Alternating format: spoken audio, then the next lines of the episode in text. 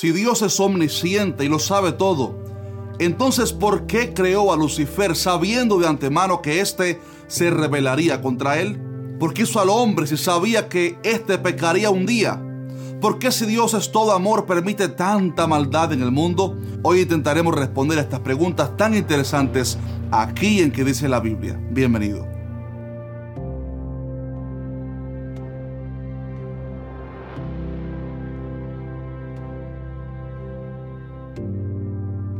Hola, ¿qué tal? Si es primera vez que miras uno de nuestros videos, mi nombre es Asier Rodríguez y este canal se llama ¿Qué dice la Biblia? Aquí respondemos a tus preguntas más difíciles y profundas acerca de Dios y su palabra.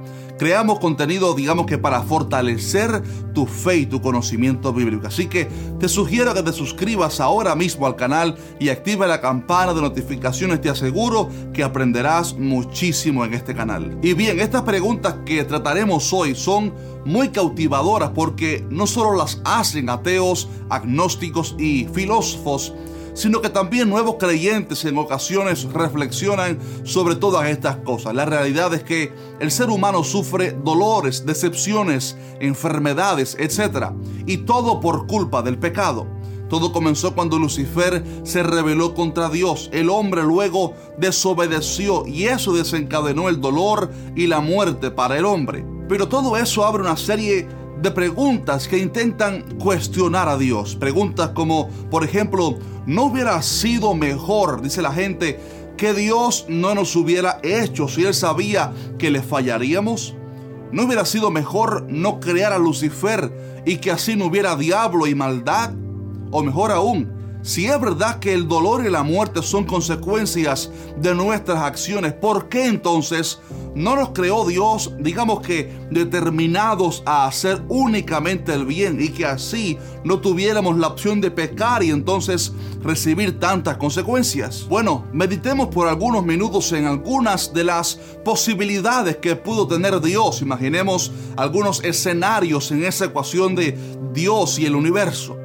Primeramente tenemos la opción de que Dios no creara nada, que Él decidiera no crear al hombre, ni a los ángeles, ni al mismo universo. Pero quizás alguno argumentaría que eso pudiera parecer egoísta de su parte, el no darle la oportunidad de vida al ser humano.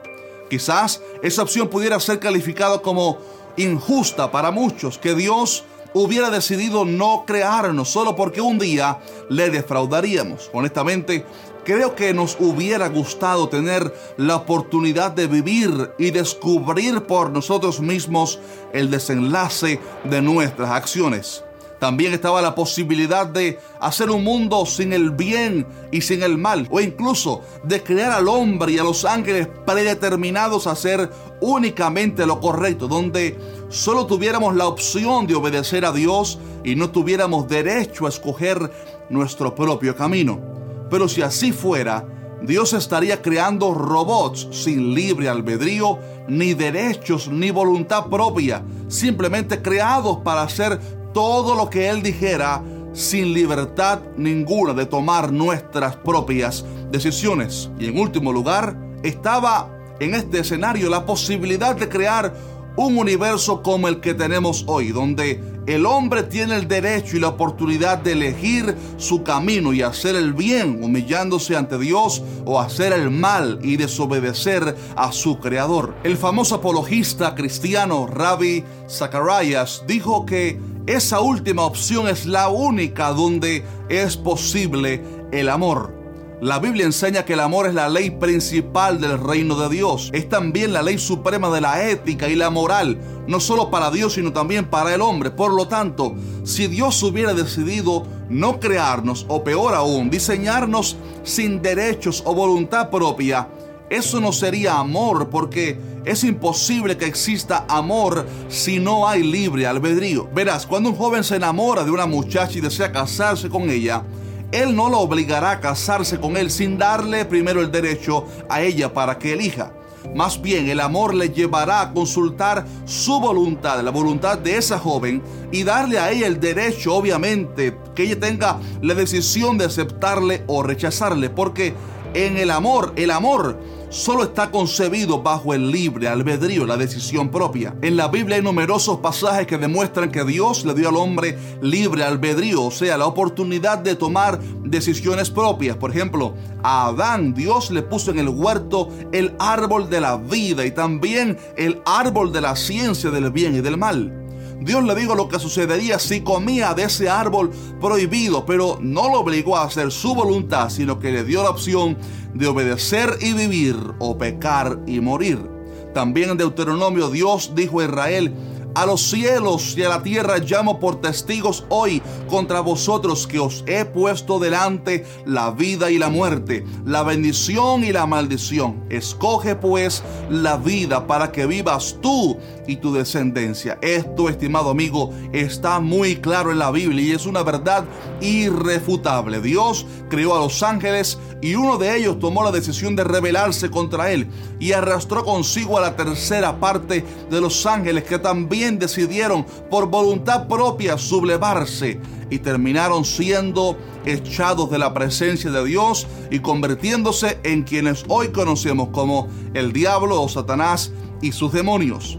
También al hombre Dios lo creó con el libre albedrío. Le diseñó un paraíso precioso, le dio una esposa, lo puso como gobernador del mundo y dice la Biblia que Dios miró todo lo que había hecho y era bueno. Todo lo que Dios hizo es bueno.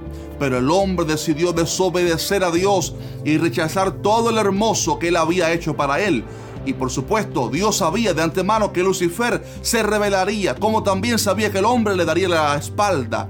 Pero aún así prefirió darnos la oportunidad de ser creados y que eligiéramos nuestro propio camino, porque era el único escenario donde el amor es posible. Estimado amigo, quiero decirte con todo amor que todo el mal que ha ocurrido en el mundo no es responsabilidad de Dios, sino que es culpa del pecado del hombre. Todo lo que Dios hizo fue bueno, justo y hermoso, pero nosotros decidimos y escogimos el mal. Dice la Biblia en Juan capítulo 1 refiriéndose a Cristo que en el principio era el verbo y el verbo era con Dios y el verbo era Dios. En él estaba, oiga esto, en él estaba la vida y la vida era la luz de los hombres. Pero luego dice, y esta es la condenación, que la luz vino al mundo y los hombres amaron más las tinieblas que la luz porque sus obras eran malas. Note que dice que los hombres amaron más las tinieblas que la luz. Había vida para el ser humano en Dios, en Cristo, pero el hombre por voluntad propia amó más el pecado que la santidad. Por esto no es culpa ni responsabilidad de Dios todo el sufrimiento o los problemas que el hombre sufre, más bien son las consecuencias de nuestro pecado. Ahora bien, a pesar de todo esto hay una gran noticia y es que aunque Dios no tenía ningún tipo de responsabilidad de salvar y rescatar al hombre que le dio la espalda a él, aún así, ya desde antes de la creación del universo, como Él es omnisciente, ya Él tenía un plan de redención para el hombre. El plan maravilloso de que su Hijo, Jesús, el Verbo, se hiciera carne y diera su vida por nosotros en la cruz para que todo aquel que en Él cree no se pierda, mas tenga vida eterna. Dice Romanos 5.8 que Dios muestra su amor para con nosotros en que siendo aún pecadores, Cristo murió por nosotros. Ahí vemos una vez más el gran amor de Dios, porque el amor es la ley suprema de la ética. No solamente Dios nos creó, lo cual es un acto de amor, pero también nos dio libre albedrío, voluntad propia, lo cual es otro acto de amor.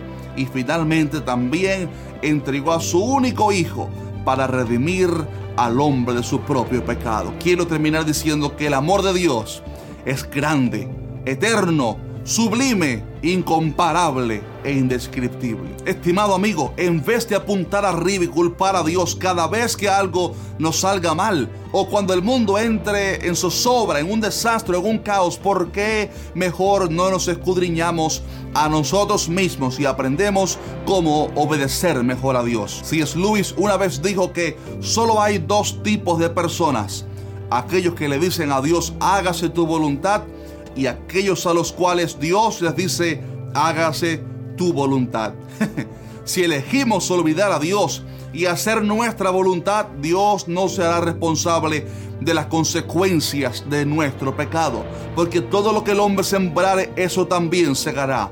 Pero aquellos que eligen a Cristo y deciden dejarse guiar por Él, siempre encontrarán la vida, la paz y el gozo y finalmente la vida eterna, donde Dios mismo enjugará todas nuestras lágrimas en un reino hermoso donde no habrá más muerte, ni dolor, ni diablo.